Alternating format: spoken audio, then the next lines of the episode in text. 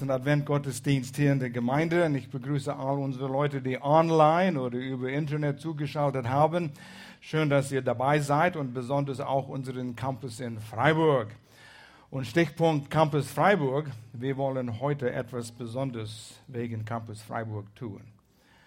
Und über die Jahre, wo wir gebetet haben, über einen Campus anzufangen, und dann kam das äh, Campus in Freiburg, was wir angefangen haben, jetzt etwas über ein Jahr, ist immer die Frage, wer wird Campuspastor sein? Weil ein Campus steht oder fällt am Campuspastor. Also wir haben gebetet dafür. Und ich habe mich immer Gedanken gemacht, wo findet man einen Campuspastor? Geht man zu den Bibelschulen und sucht sich da einen Absolvent, der Pastor sein will? Oder gibt es da einen Campuspastorladen? Und äh, nein, das gibt es nicht. Und, äh, aber Gott sagte, macht euch keine Gedanken. Ich bin am Vorbereiten. Und Gott hat das getan.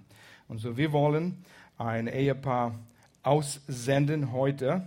Und die werden nach Freiburg gehen und die werden Campuspastor sein. Die arbeiten schon, also ihr habt schon gehört heute Morgen, jemand hat schon geflüstert, wer das ist. Und ich möchte bitten, dass Alex und Sarah auf die Bühne kommen. Alex und Sarah Enz.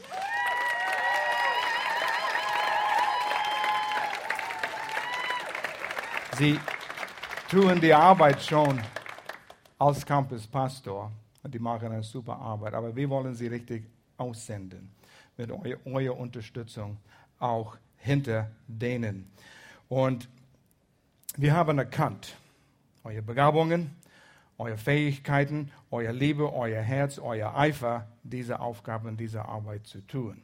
Und wir kennen euch eine Weile, wir haben euch beobachtet und schon circa zehn Jahren kennen wir dich, Sarah, ein bisschen weniger Alex und wir haben gesehen, da ist etwas in eurem Leben.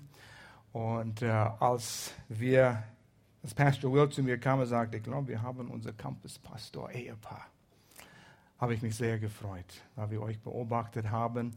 Ihr seid in der Jugend, ihr habt uns kennengelernt und wir glauben, dass den Ruf, was in eurem Leben ist, ist zum Heiligen Geist.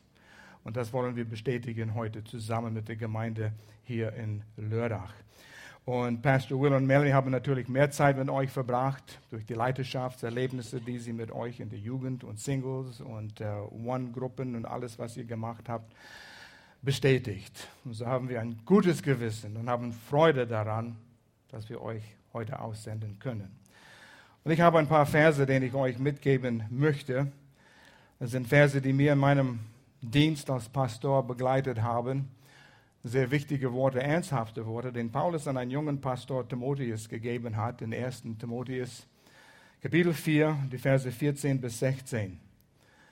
Vernachlässige die geistliche Gabe nicht, die du, die ihr durch prophetische Reden empfangen habt, als die Ältesten der Gemeinde die Hände auflegten.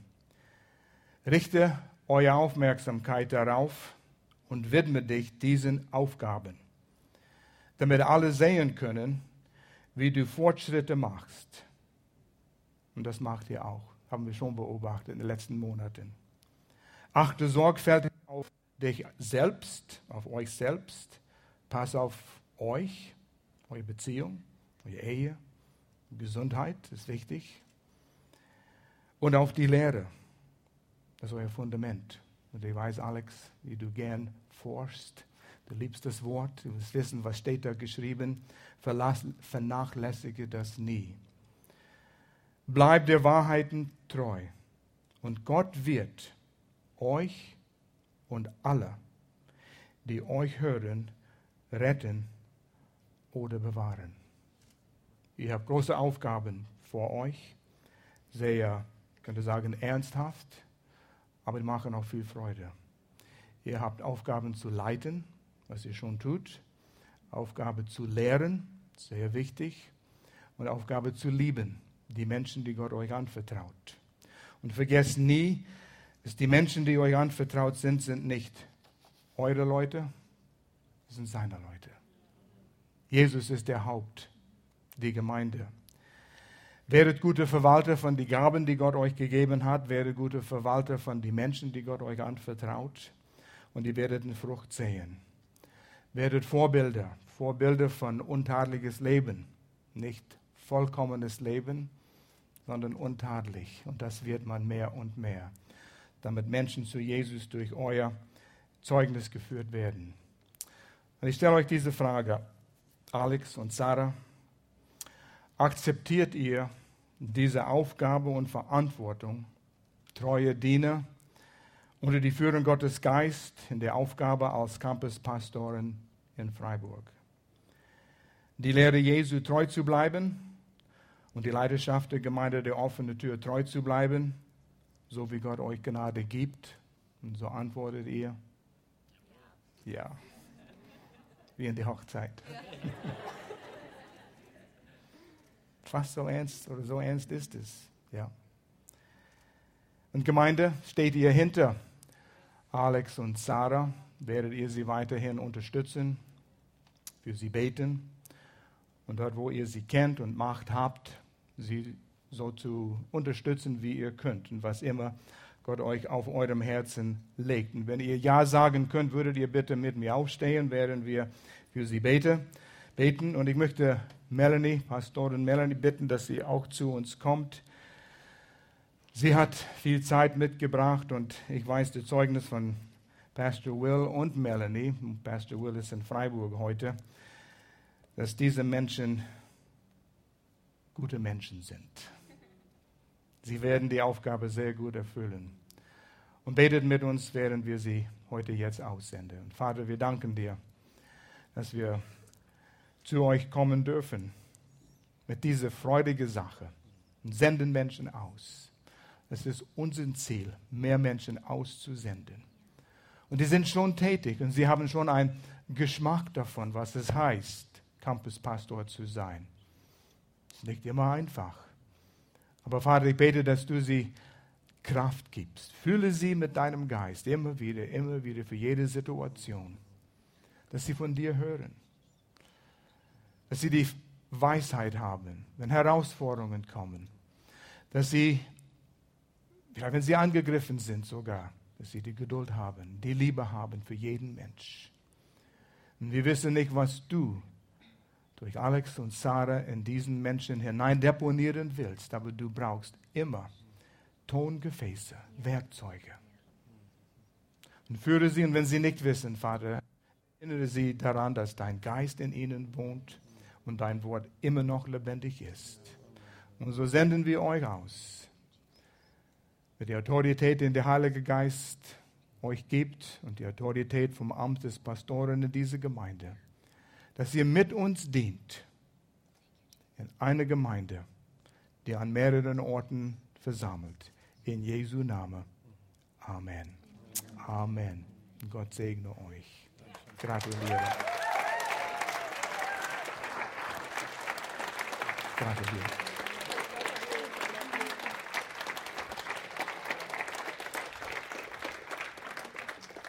Dankeschön, ihr dürft Platz nehmen.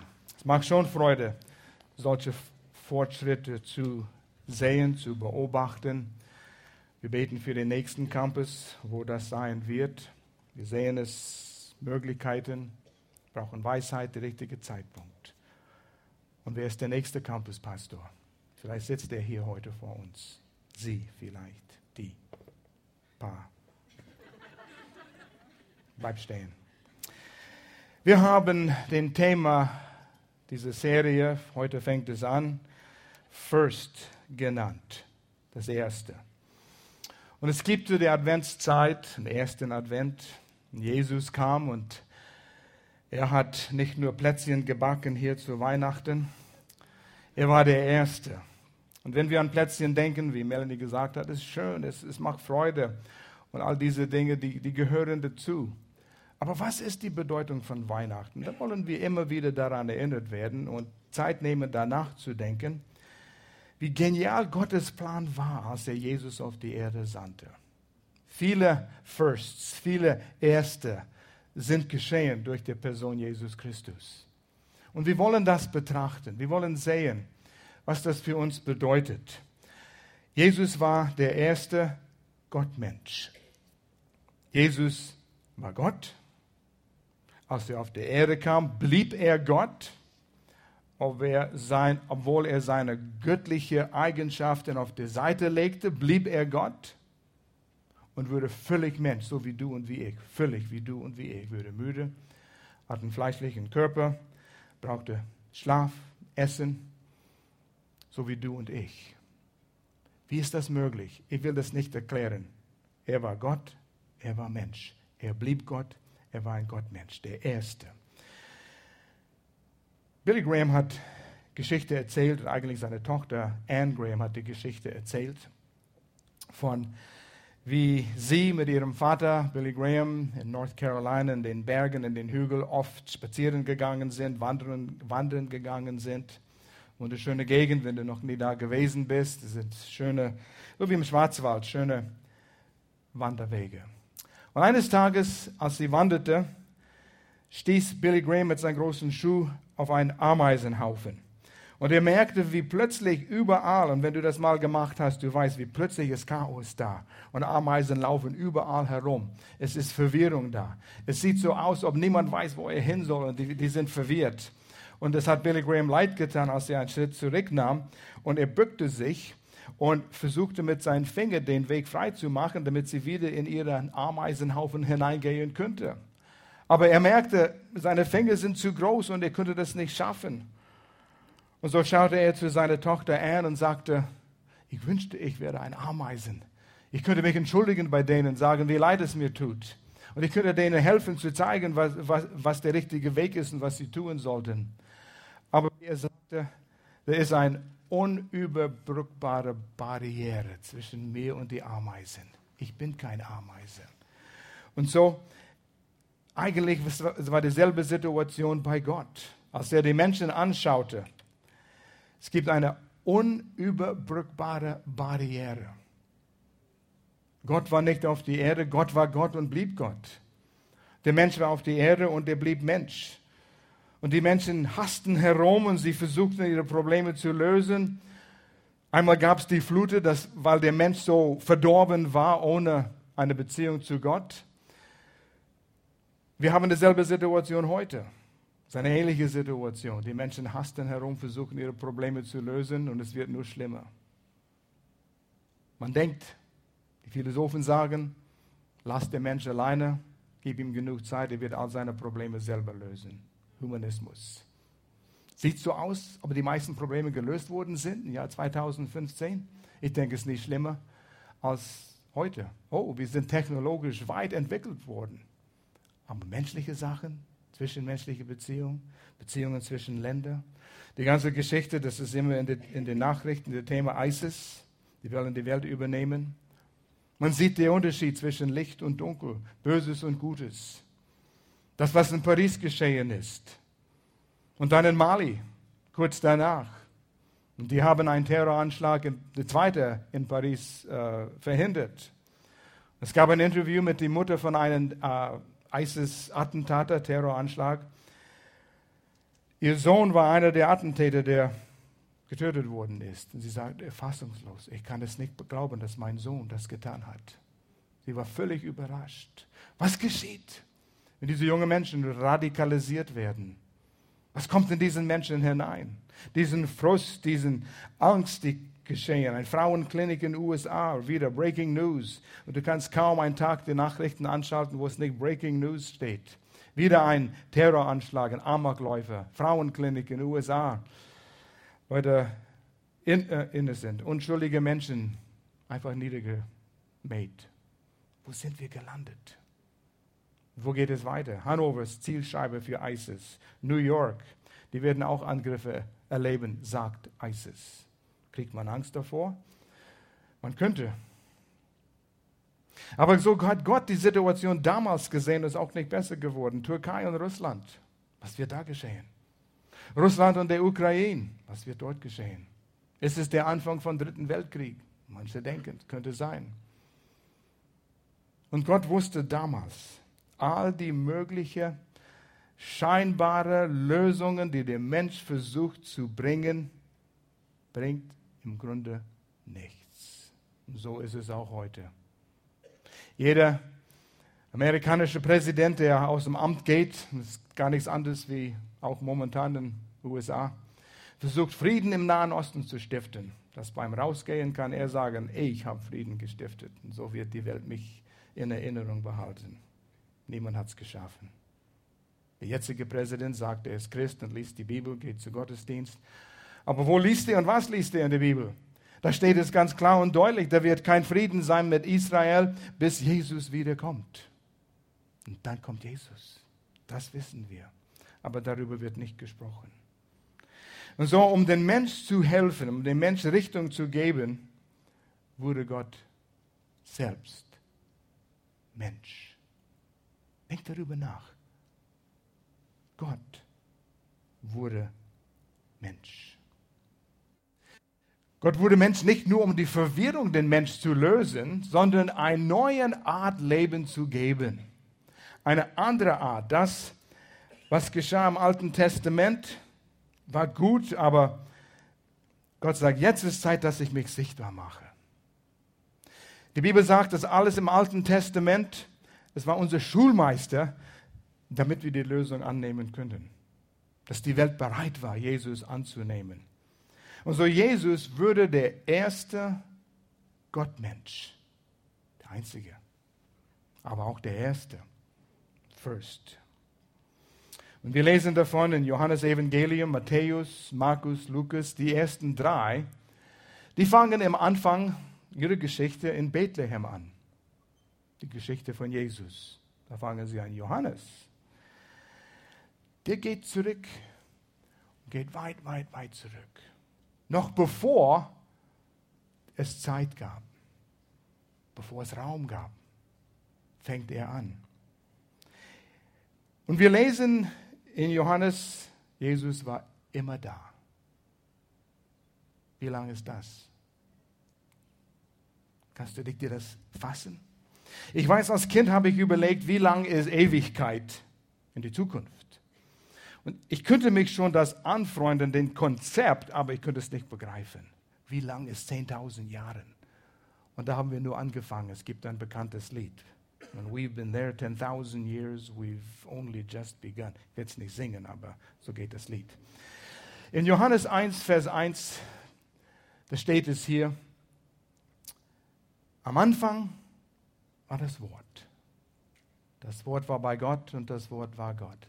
Eigentlich, ich habe nachgeprüft in der Pause hier. Es steht im Anfang. Irgendwo in dem Anfang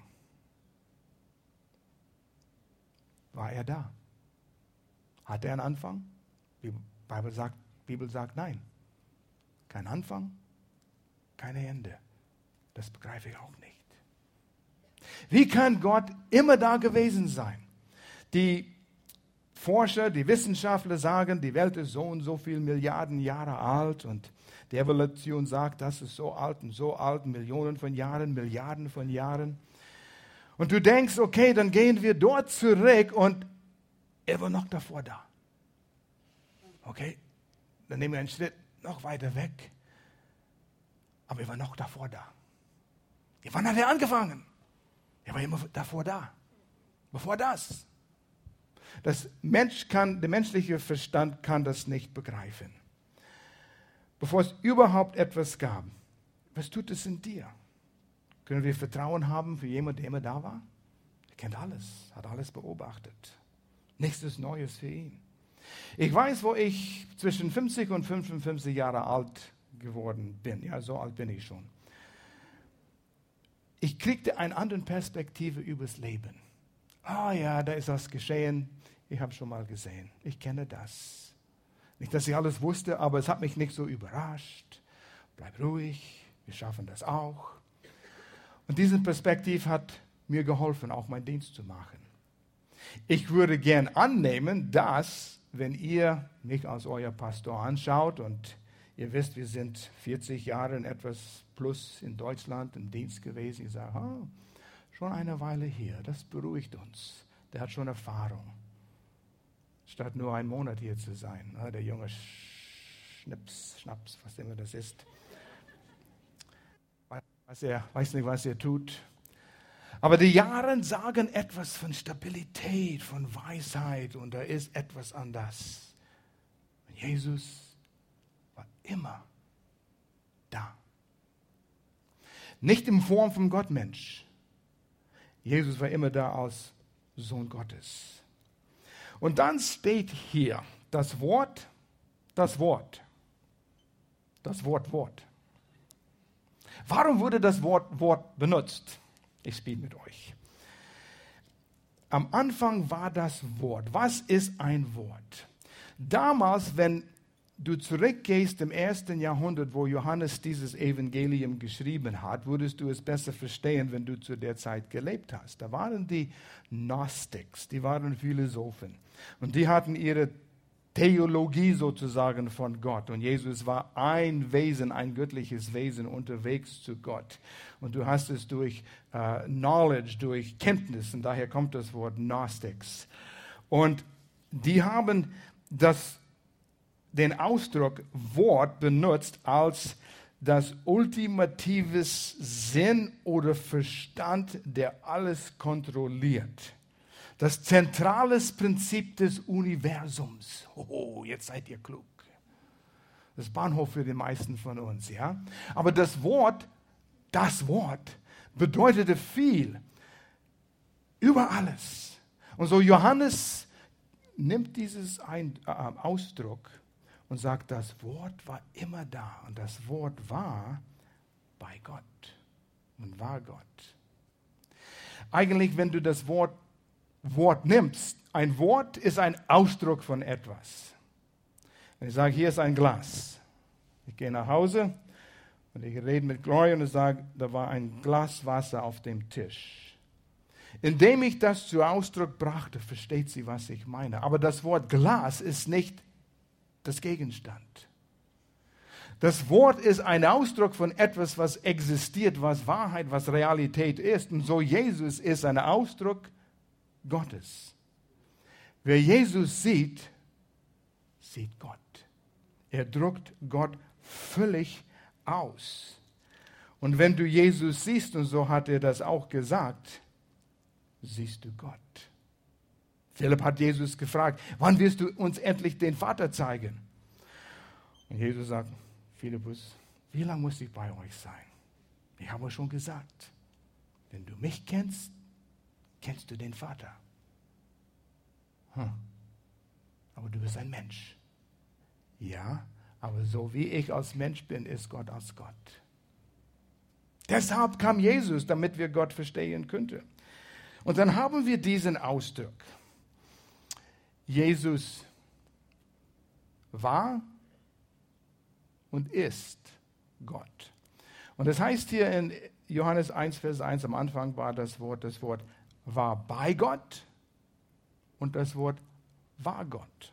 Und dann wiederholt er das im zweiten Vers. Das sind übrigens die ersten paar Verse sind ein Gedicht hier.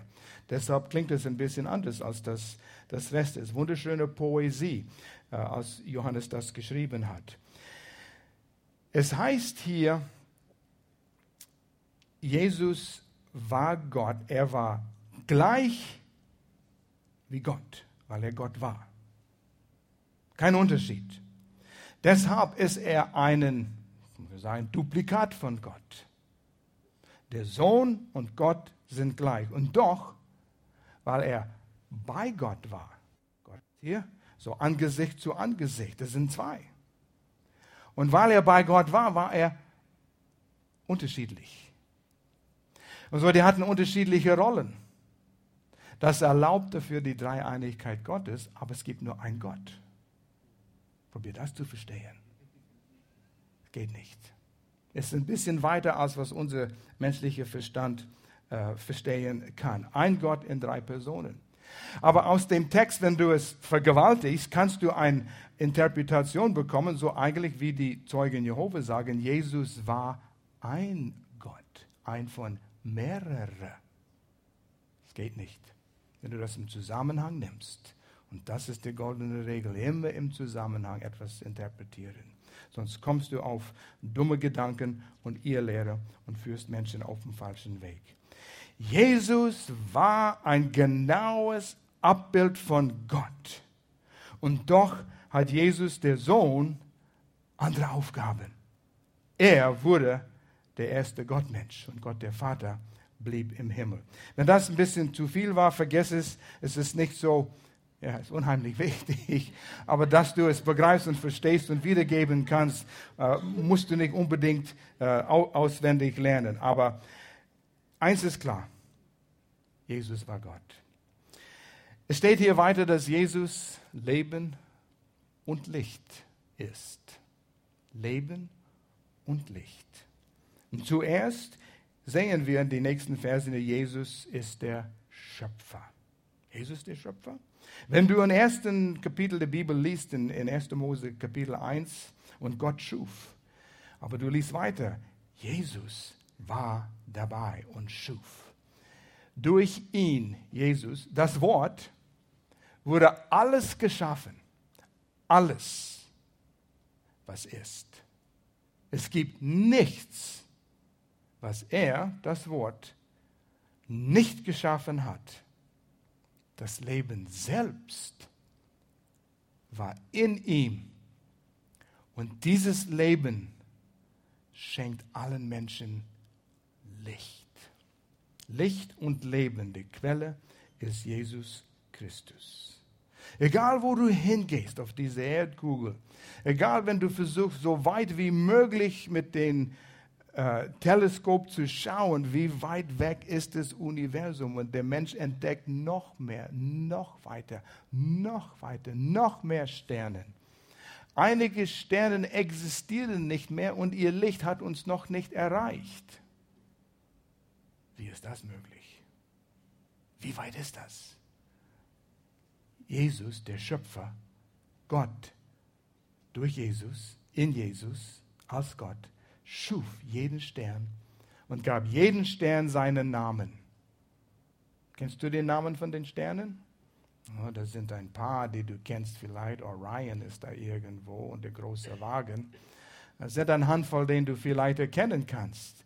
Aber Jesus kennt den Namen von jedem Stern. Der Schöpfer. Wenn wir darüber nachdenken, da fangen wir an, ein bisschen zu verstehen, wie mächtig, wie großartig Gott ist. Er kennt jede Schneeflocken, wie sie aussehen. Jede Schneeflocken ist anders, einzigartig. Wir dienen einen großen Gott. Jesus weiß, wie du tickst. Hat dich geschaffen. Hat die Menschen geschaffen. Und jeder Mensch ist ein Einzelstück. Das ist nicht toll? Man denkt, man sagt, man hat einen ein Double, einen Doppelgänger auf der irgendwo. Man sieht vielleicht jemanden ähnlich, aber du bist ein Einzelstück von dem, wer du bist. Vielleicht siehst du jemanden ähnlich. Wie kann Gott das tun? Ich erkenne euch an eure Gesichter, aber ihr habt alle zwei Augen, eine Nase, einen Mund und zwei Ohren. Wie kann man so viele Verschiedenheiten machen mit diesen paar Einheiten, äh, Bestandteile? Gott ist genial, großartig. Und er schlupfte in diese Welt hinein, damit du Gott verstehen kannst. Er weiß, wie du tickst. Ein Mann fuhr in seinem Auto viele, viele Jahre zurück, so ein alten Auto. Und er fuhr in den USA, es war Nordamerika, und er streikte. Hörte auf. Eine einsame Gegend, ging raus und wusste nichts. Autos waren neu, da waren wenig Mechaniker. Gelernte, der Leute wussten nicht, was ist ein Auto wirklich, Internal Combustion Engine und wie das funktioniert. Und sie denkt, oh nein, jetzt sitze ich hier, was werde ich machen? Tritt den Reifen und denkt, pff, hab Pech, setze ich auf die, weißt die alten Autos hatten ein, ein Trittbrett dort, da saß ich hin und wartete mal, mal sehen, was geschieht. Und dann fuhr ein großes Auto vorbei, also damals die Limousine, auch ein Limousine. Es hielt an und der Chauffeur stieg aus und sagt, was ist geschehen? Ich sage, ah, mein Auto fährt nicht. Und dann steigt ein vornehm aussehender Mann aus der Hintertür aus und hat einen schönen Anzug an, schönen Hut an, kam zum Auto und sagt, ja, kann ich Ihnen helfen? Ja, denkt der Mann, das kannst du mir helfen, ich kann es nicht tun. Und der mit dem Anzug, was weiß er von Autos? Ja, das ist ein Büromensch. Da sagt der, der Mann mit dem schönen Anzug, darf ich mal reinschauen? Ja, okay, wenn du meinst, es kann nicht schlimmer werden. Und so machte er die Haube auf und schaute da rein und griff ein paar Kabel an und drehte ein bisschen und holte einen Schraubenzieher oder Schraubenschlüssel und machte ein bisschen Geräusche darunter. Klopfte hier, klopfte dort, so hörte es sich an. Machte die Haube zu und sagte, so probieren Sie es. Und es startete. Er war begeistert. Der Mann hat es repariert. Er bedankte sich bei dem Mann überreichlich. Danke, danke. Dann sagte er, übrigens, wie heißen Sie? Und der Mann mit dem Anzug sagt, Henry Ford. Der hat den Ford erfunden in Nordamerika. Er wusste, wie es funktioniert. Wer ist dein Schöpfer? Weiß er, wie du tickst? Er hat uns ein Buch gegeben, in dem er alles geschrieben hat, wie es am besten funktioniert. Und wenn dein Auto macht, und dein Leben macht das, er weiß, was zu tun ist. Aber wir sind so schlau, wir sind so klug, wir meinen, bleib dort, Gott, ich will mein eigenes Leben gestalten. Brauch dich nicht. Was weißt du von meinem Leben? Ist dein Herz zerbrochen? Ist deine Beziehung nicht in Ordnung? Keine Zukunftsperspektive? Weiß nicht, wie es weitergehen soll? Ist das zu viel, zu groß für den Schöpfer, der dich geschaffen hat? und alle Menschen in deiner Umgebung. Er weiß, wie es geht. Komm sehr nah an ihm. Er zeigt dir den Weg. Heute hat jemand mir gesagt, eine Person am Wachsen im Glauben, ich merke, wie Gott zu mir redet. Wow! Das ist super. Ich weiß noch nicht, was ich da. Der Person ist am Wachsen, am Lernen. Das ist gewaltig. Das sind die Schritte, die man nimmt. Als Leben ist Jesus der Quelle des Lichts. Sein Leben in uns gibt uns Licht. Man könnte sagen, unser moralischen Kompass, unser Sinn im Leben. Es kommt von ihm. Das Gute auf die Erde ist von ihm. Es gibt den Ausdruck Common Grace, allgemeine Gnade. Gott lässt Regen fallen auf den Gläubigen und den Ungläubigen. Es gibt Gutes auf der Erde und Menschen lehnen Gott ab und sie leben, sie haben auch Gutes in ihrem Leben. Das ist Gott. Aber das Gute kommt von der Quelle. Das Leben gibt uns dieses Licht. Die Zeugnisse am Sonntag hatten äh, am Freitag, die Taufkandidaten, wenn du dabei warst, hast gehört, man geht einen eigenen Weg und da endet man bei Jesus. Man probiert dies, man probiert das, man probiert die Esoterik, wie wir gehört haben, aber man landet bei Jesus und das Ruhe. Endlich, das haben wir immer wieder, immer wieder erlebt. Und du liest Konflikt in Johannes Evangelium, Konflikt zwischen Jesus und die religiösen Menschen, Konflikt gegen Altes und Neues, Konflikt gegen Gesetz und Gnade. Konflikt, Konflikt. Man braucht Licht, weil wir in Konflikt sind. Was ist der richtige Weg? Und vielleicht bist du an einem Ort, wo du nicht weißt, wie geht es weiter. In Mika, das ist ein Buch in der Bibel, falls du es nicht weißt. Mika, Mika, ein Prophet, Kapitel 7, Vers 8. Wenn ich auch in der Finsternis sitze, so ist doch der Herr mein Licht. Licht, die Quelle vom Leben. Das Leben Jesus gibt uns das Licht. Die Wissenschaftler rätseln immer noch. Wie bleibt ein Atom zusammen? Die Elektronen kreisen um den Nukleus herum mit hoher Geschwindigkeit. Und du weißt, wenn du ein Gewicht an einem Schnur hast und du kreist es rum, es will wegfliegen, die Schwungkraft. Centrifugal Force heißt es auf Englisch, weiß nicht auf Deutsch. Zentrifugale Kraft. Echt? Ja. Aber warum fliegt es nicht weg? Ist da ein Schnur an diesen Elektronen? Nein, da ist eine Kraft. In Kolosserbrief, Kapitel 1, ich glaube Vers 6, da heißt es, und alles existiert durch Jesus. Er hält alles zusammen. Das Leben und Kraft. Und das ist Gottes Kraft. Aber egal wie großartig man Gott malt, wie mächtig man ihn malt, es sind manche Menschen, die haben Angst vor Gott. Die wollen ihn nicht in ihrem Leben hineinlassen, weil sie irgendwie Falsches gehört haben. Sie sind irgendwie in, falsch informiert worden. Sie haben irgendwie Gedanken von Religion, sie haben Gedanken von Tradition irgendwo bekommen und sie wissen nicht, was die Wahrheit ist. Sie meinen, sie müssen selbst durch ihre eigene Energie Gott zufriedenstellen. Das können sie nicht. Sie wissen das. Jeder weiß das. Und so lieber nicht an Gott denken, nicht an den Tod denken, nicht an diese Dinge denken, weil sie können es nicht. Und doch versuchen sie es. Man versucht durch gute Werke. Geh, wo du willst, die verschiedenen Religionen in der Welt. Hinduismus, sie sollen immer einen Opfer bringen, immer einen Opfer bringen. Man kann nicht genug Opfer bringen zu den Göttern. Islam, die fünf Säulen, die man halten soll, die guten Werke, die man ständig tun muss, um Gott zu gefallen. Und es gibt Religion nach Religion.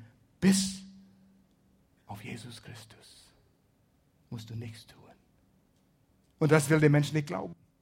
Weil unser Ego sagt, ich muss was tun, ich muss es verdienen und du kannst nichts verdienen.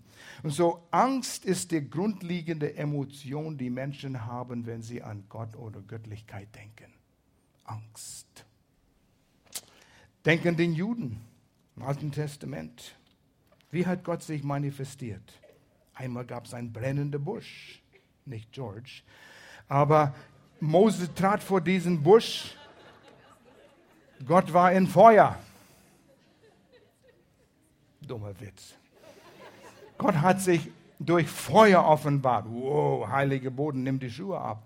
In Jesaja, Gott hat ein brennender Kohl auf seine Lippen getan. Wow, das muss wehgetan haben.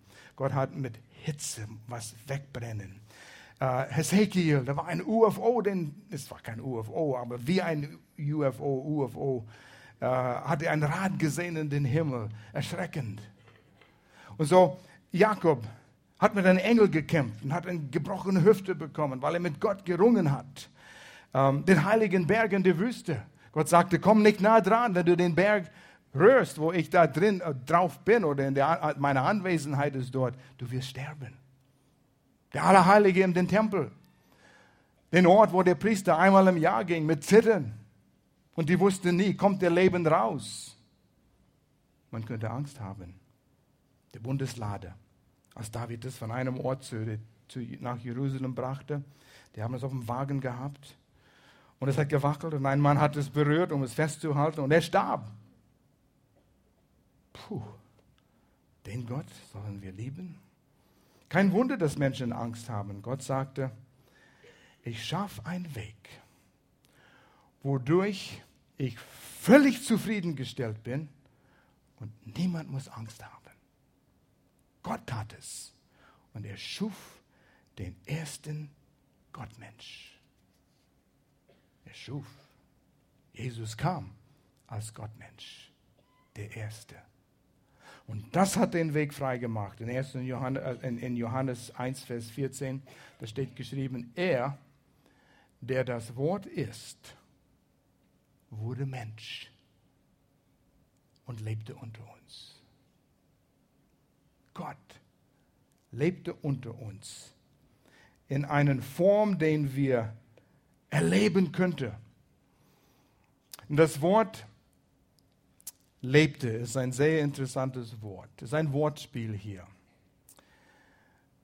In anderen Übersetzungen kommt es vielleicht anders raus, aber in, dem, in der Sprache, den Johannes benutzt hat damals, das Wort, das benutzt wurde, ist eigentlich, das Wort wurde Mensch und zeltete unter uns.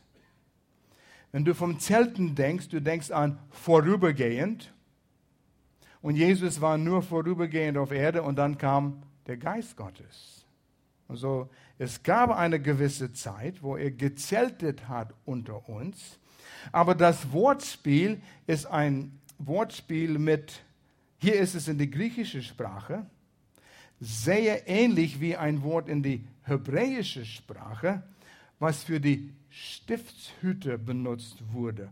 Die Stiftshütte war der Zelt, den Israel durch die Wüste 40 Jahre lang geschleppt hat. Und das ist, wo der Anwesenheit Gottes war. In diesem Zelt, die Stiftshütte, begegnete Israel Gott. Und du liest, wie Mose Gott begegnete in der Zelt der Stiftshütte, der Zelt der Begegnung.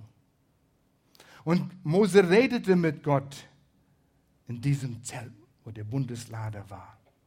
Mose sagte, wir gehen von diesem Fleck nicht weg, es sei denn, deine Gegenwart geht mit uns. Und so, wo Israel durch die Wüste ging, da ging diese Stiftshütte, diese Zelt, und das war der Anwesenheit Gottes.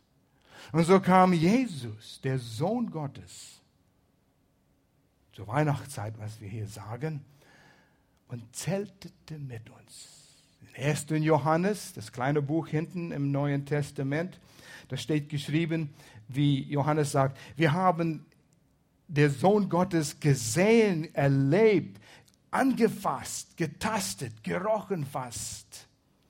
Gott ist real, weil wir Jesus erlebt haben. Er zeltete mit uns, unter uns. Und so können wir Gott erleben durch Jesus Christus. Aber das ist immer der Knackpunkt, dich Jesus hinzugeben. Manche sagen, er war ein guter Lehrer, manche sagen, er war ein Prophet. Er war das, aber er war auch Sohn Gottes. Er hat es behauptet, er hat es bewiesen und er ist es. Keiner andere hat gesagt, ich bin der Sohn Gottes. Oh, es gibt immer jemand, der es versucht zu zeigen, aber irgendwann stirbt er und ist auch begraben und dann ist die Geschichte erledigt, ja. Aber Jesus stand vom Tod auf. Lies in Hebräer 2, Hebräer 3 und 4, warum Jesus Mensch werden müsste.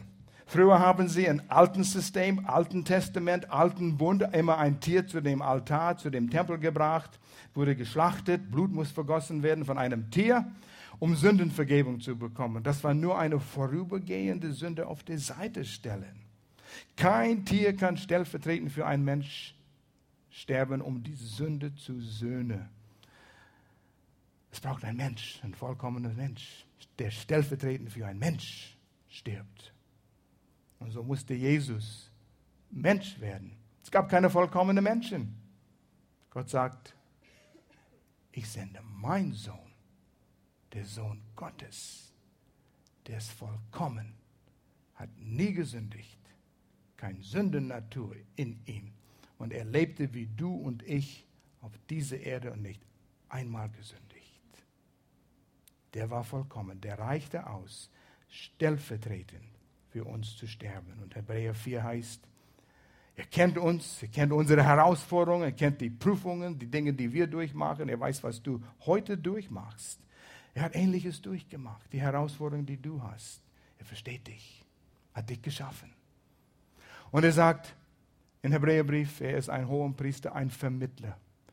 Komm zu ihm und hol, was du brauchst. Gnade, Barmherzigkeit. Gott sagt, ich bin ausreichend. Ich habe, was du brauchst. Jesus ist alles, was wir brauchen. Wir singen oft ein Lied. Ich glaube, heute haben wir auch ein Lied mit diesem Ausdruck drin. Er ist alles, was ich brauche. Ein Mann hat ein Rolls Royce gekauft, ein Silver Ghost. Wunderschönes Auto. Über 250.000 Euro dafür bezahlt. Mann, war er begeistert. Ich würde gerne auch mal so in einem fahren. Gibt es jemanden hier, der mal in einem Rolls Royce Silver Ghost gefahren ist? Nicht mal drin gefahren. Wer besitzt eins? Muss sein. Muss schön sein. Aber er brachte es nach Hause, hat es gestreichelt überall und bewundert und in der Literatur gelesen. Und auf einmal fällt ihm ein, wie viel PS hat das Auto? Steht nirgendwo angeschrieben, nirgendwo gemeldet, niemand hat es mir gesagt. Er rief den Händler an und sagte, sagen Sie mal, wie viel PS hat denn Silver Ghost? Und der Händler sagte, solche Information wird nicht rausgegeben. Was? Habe 250.000 Euro oder mehr bezahlt und niemand wird mir sagen, wie viel PS es hat? Solche Information wird nicht rausgegeben. Er war ziemlich aufgebracht. Und so der Händler sagt, okay, wir faxen nach England, Hauptbüro dort und stellen denen die Frage. Mal sehen, wie sie antworten. Fax kam zurück in einer Stunde. Als der Fax rauskam, als Antwort zu ihren Fragen, wie viel PS hat ein Silver Ghost? Ein Wort. Ausreichend. Ein Schlaumeier hat mir in der Pause gesagt, hat mir gezeigt, Silver Ghost hat 202 PS. Andere Version hat 158 PS. Ich weiß nicht, wo er das bekommen hat, David, aber irgendwo hat er versucht. Jetzt, jetzt, wisst ihr das, aber sag, sag, sag Rolls-Royce das nicht, dass ihr es wisst. Wir hatten Freunde in Calgary, Alberta, der, ihm gehört eine Sägemühle, wohltuende Leute. Der hat ein riesen Wohnmobil, sein Bus, sein Haus auf Räder. Lang und der Wohnzimmer seitlich kannst du rausfahren, dann hast du richtig einen Couch und es ist gemütlich da drin, das ist wunderbar. Und er erzählte mir mal, als er tankte, einer kam auf ihn zu und sagte, ja, wie viel Liter pro 100 schluckt das Ding? Er sagte, weiß nicht. Wenn du sowas dir leisten kannst, dann ist es dir egal. Und so ist es. Wenn du einen Gott hast, der ausreichend ist, warum musst du ihm die Frage stellen, ja, schaffst du das, kannst du das tun? Ich habe Probleme hier, was soll ich tun, was soll ich tun? Und Hände ringen hier. Gott sagt, mein Sohn Jesus hat alles vorbereitet für dich. Er ist ausreichend. Wir müssen nur die Zeit nehmen, nah an ihm zu kommen, dass wir die Stimme seines Geistes in uns hören. Du sagst, was ist denn das? Ich bin zehn Jahre dabei. Erzähl mir das. Zehn Jahre dabei. Lerne kennen, was es heißt, dass Gott in dir ist und dass er zu dir redet. Nimm Zeit, in seinem Wort ihm kennenzulernen. Wenn du eine Woche ohne Zeit in seinem Wort, wenn es so ist, bist du schwach. Sonntags allein reicht nicht aus. Wenn du nur einmal in der Woche isst, wirst du schwach. Du kannst fressen, wie du willst an dem Tag, aber du brauchst regelmäßige Nahrung. Es wird dir übel. Und so brauchen wir auch regelmäßige geistliche Nahrung. Und da steht es hier in 1. Johannes 10, wie es uns gehen kann. Doch obwohl, selbe Kapitel, ob die, obwohl die Welt durch ihn geschaffen wurde, erkannte die Welt ihn nicht. Ihren eigenen Schöpfer hat es nicht erkannt, als er kam. Das ist unsere Welt. Lehnen Jesus ab. Wir haben Philosophie, wir haben unsere Theorien und wir haben unsere Wege und warme Steine in der Tasche, das reicht aus irgendwie oder was immer die alles ausdenken. Aber Jesus sagt, es gibt nur einen Weg zu Gott. Es gibt nur einen Weg, um dein Problem zu lösen über Jesus Christus. Es ist möglich, wie es hier steht in Vers 11, er kam in die Welt, die ihm gehört. Das ist eins, er hat es geschaffen. Und sein eigenes Volk nahm ihn nicht auf. Er kam zu sein Israel, die Juden. Sie nahmen ihn nicht auf. Weißt, es ist eigentlich so, wie wir, die uns, viele nennen sich hier Christen, haben Jesus aufgenommen. Es ist möglich, dass sogar jemand, der sich Christ nennt, der eine Entscheidung für Jesus getroffen hat, Jesus nicht in ihrem Leben richtig reinlässt. Es ist, wir reden von den vier Verheißungen, die Gott uns geben will, von den vier Kelche, die wir sprechen, was beim jüdischen Passafest, Abendmahl, die vier Phasen an Christ durchgeht. Das erste ist, befreit von der Macht der Sünde, Errettung. Viele haben die Entscheidung für Jesus Christus schon getroffen. Und sie wissen, Jesus hat mir die Sünden vergeben, weil ich mein Vertrauen auf ihn setze, was er an das Kreuz getan hat. Und dann kommen sie in den zweiten Phase, den zweiten Kelch. Und die zweite Verheißung ist Freiheit erleben.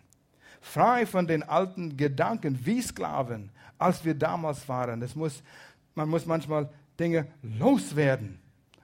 Alte Eigenschaften, Gewohnheiten.